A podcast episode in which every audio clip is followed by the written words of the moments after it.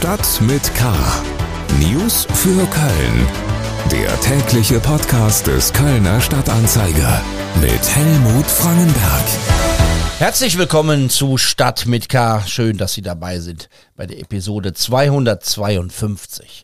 Und das sind unsere Themen am 5. September. Nach Irrflug durch Europa. Ehrenpräsident der Blauen Funken stirbt bei Flugzeugabsturz.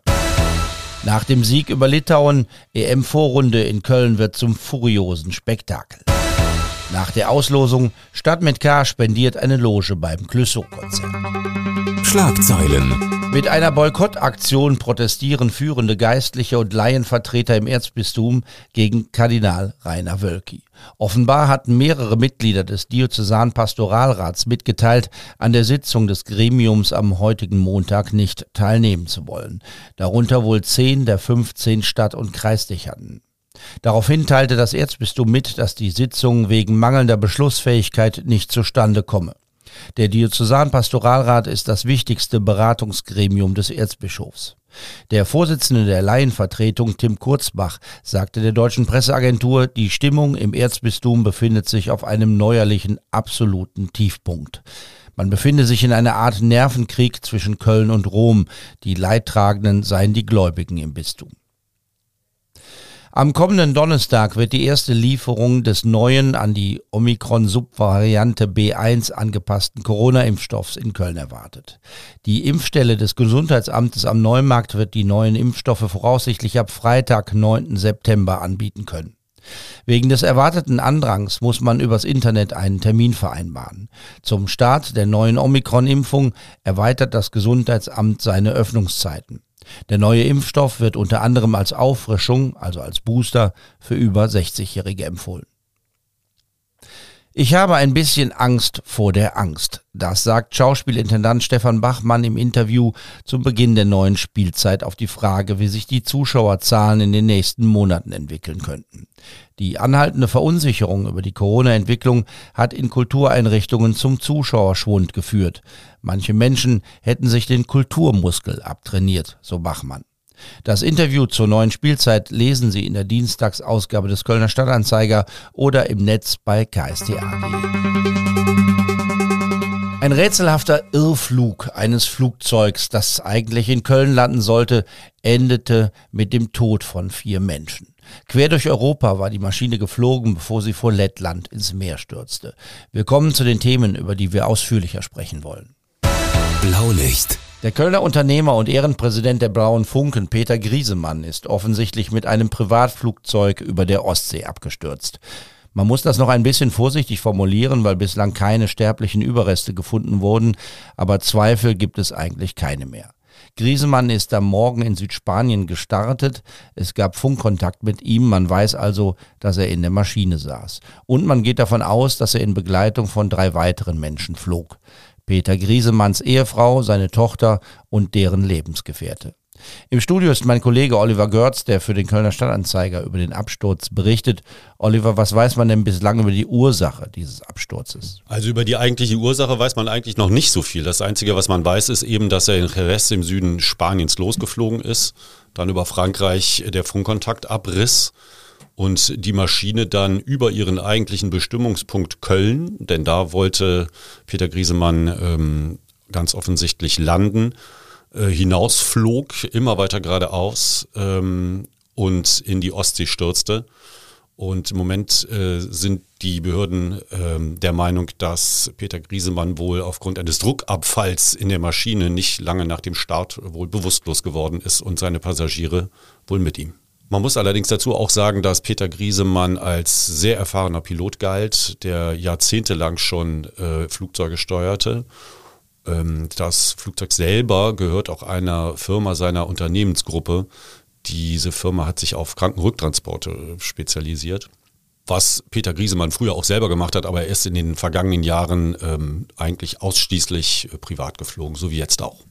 Du hast es gesagt, der Autopilot war für Köln eingestellt, das ist zumindest anzunehmen. Das Flugzeug ist jedoch über Köln hinaus geflogen, begleitet dann von Eurofightern der Bundeswehr und später von dänischen Kampfjets, bevor es vor Lettland in die Ostsee stürzte. Wie ist denn das zu erklären, dass ein führerloses Flugzeug einfach weiterfliegt?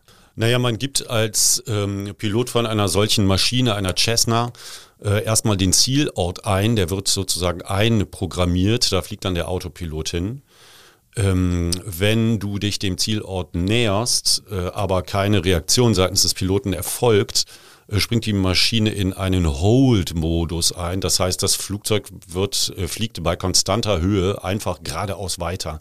Und das in dem Fall ähm, führte die Route dann einfach äh, Richtung Ostsee, in die Ostsee, ähm, wo das Flugzeug dann wegen Spritmangels schließlich ins Meer fiel.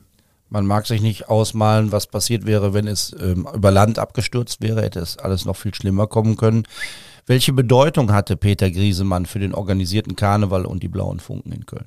Also Peter Griesemann war äh, dem Vernehmen nach ein eher, sagen wir mal, ruhiger Vertreter, wenngleich auch ein einflussreicher. Er hat, äh, war unter anderem Präsident äh, jahrelang der Blauen Funken. Im Moment ist sein Sohn Björn Präsident äh, der Blauen äh, Funken, der ihm dann zwei, äh, 2020 auch die Ehrenpräsidentenwürde der Blauen Funken übergab.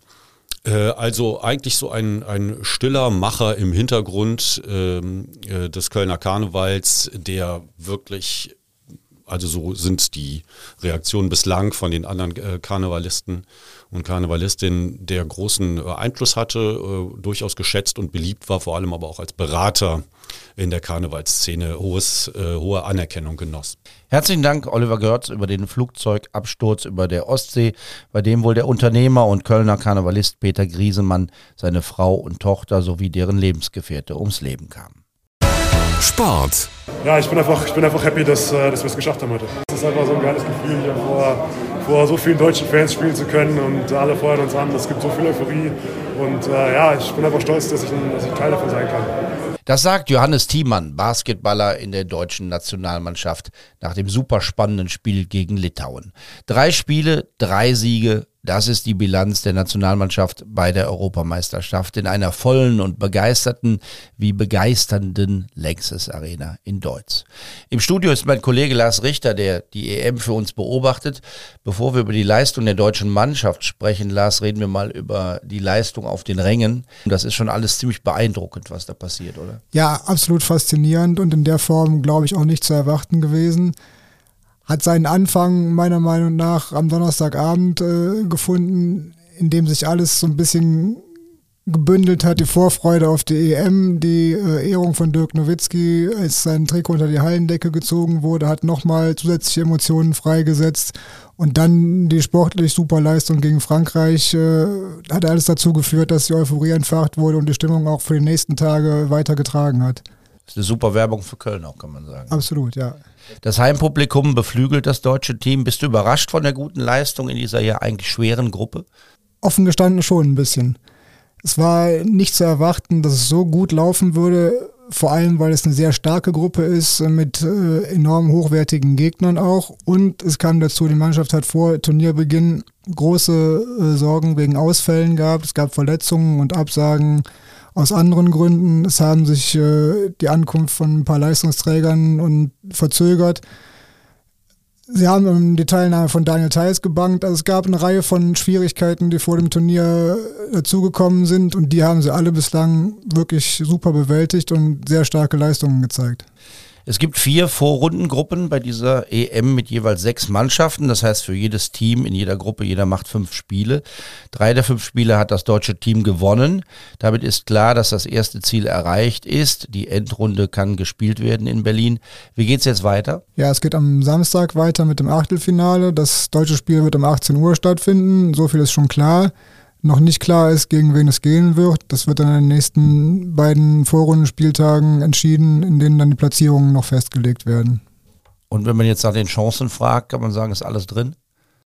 Das kann man sagen. Die deutsche Mannschaft hat sich ja vor dem Turnier eine Medaille zum Ziel gesetzt. Das wirkte im ersten Moment vielleicht ein bisschen sehr ehrgeizig und sehr hochgegriffen, aber mittlerweile hat man von Tag zu Tag den Eindruck, dass das realistischer wird weil die Mannschaft auch in den ersten drei Spielen ganz unterschiedliche Wege gefunden hat, ihre Spiele zu gewinnen. Sie haben sich im ersten Spiel gegen Frankreich äh, enorm von der Euphorie tragen lassen des Publikums. Sie haben im zweiten Spiel gegen Bosnien und Herzegowina eine schwierige erste Halbzeit überwunden und dank einer starken kämpferischen Leistung gewonnen. Und sie haben gestern äh, ein sagenhaftes Spiel gegen Litauen nach äh, zweimaliger Verlängerung äh, gewonnen. Also es gibt ganz unterschiedliche Wege, auf denen sie ihre Spiele bislang gewonnen haben und das verleiht natürlich enormes Selbstvertrauen. Vor dem Achtelfinale gibt es noch zwei Vorrundenspiele. Wir haben es gesagt, die Endrunde ist erreicht. Das ist jetzt so ein bisschen nochmal, um zu gucken, was, was man noch so kann. Dienstag 20.30 Uhr spielt Deutschland gegen Slowenien. Mittwoch dann das letzte Vorrundenspiel gegen Ungarn, ebenfalls um halb neun abends. Magenta überträgt im Fernsehen und im Internet. Für die Spiele mit der deutschen Mannschaft muss man nichts bezahlen, wenn man das anschauen möchte. Herzlichen Dank, Lars Richter, über die Stimmung in der Deutsche Arena und die Leistungen der deutschen Basketballer bei der EM. In eigener Sache. Zum ersten Geburtstag von Stadt mit K haben wir in der vergangenen Woche einen kleinen Quiz gemacht und ein Geräusch in der Geburtstagsfolge versteckt. Die richtige Antwort war das Glockenspiel am 4711 Haus in der Glockengasse. Nun haben wir unter den richtigen Einsendungen ausgelost und ich rufe jetzt die Gewinnerin an. Hörle? Guten Tag, Frau Hörle. Sprech mit Julia Hörle. Wer, wer ist da? Hier ist Helmut Frankenberg von äh, Stadt mit K, dem Podcast des Kölner Stadtanzeigen. Ah ja, der, mit der sprechen, mit der Frau Hörle, genau. Sie haben gewonnen. Ich habe gewonnen, das gibt es doch nicht. Sie können äh, mit acht Leuten, also sieben können Sie mitnehmen, in eine Loge in der Längstes Arena zu Clüssow. Das ist der Hammer. Getränke gehen aufs Haus, auf uns. Ja, fantastisch. 23. September. Wen nehmen Sie denn mit? Ja, auf jeden Fall meine, meine Kinder, also meine Töchter mit, mit Anhang und so weiter. Also ein Familienfest wird, wird Ja, das wenn, dann wird das ein Familienfest. Dann schenke ich das nämlich meiner, meiner, äh, meinen, meinen Töchtern, weil die sind ja schon ewig Clouseau-Fans und deswegen ähm, wäre das genau das Richtige. Meine Tochter hat am, äh, am 9. September Geburtstag, das wäre ein, wäre ein schönes Geschenk. Dann herzlichen Glückwunsch. Ich, ich freue mich insofern, weil ich als gebürtige Kölnerin ähm, mit dem, dem Thema wunderbar mich widmen konnte. Und eigentlich war das mein erster Podcast, den ich gehört habe. Ach. Und den habe ich dann so genossen. Natürlich. Ja, sehr gut. Da, da bleiben Sie Ja. uns gewogen. Ne? Tschüss. Ja, das bleibe ich. Tschüss. Julia Hörle, unsere Gewinnerin des Geburtstagsgewinnspiels von Stadt mit K. Das war's für heute. Mein Name ist Helmut Frankenberg. Bleiben Sie wachsam, aber bitte auch gelassen. Tschüss. Stadt mit K. News für Köln.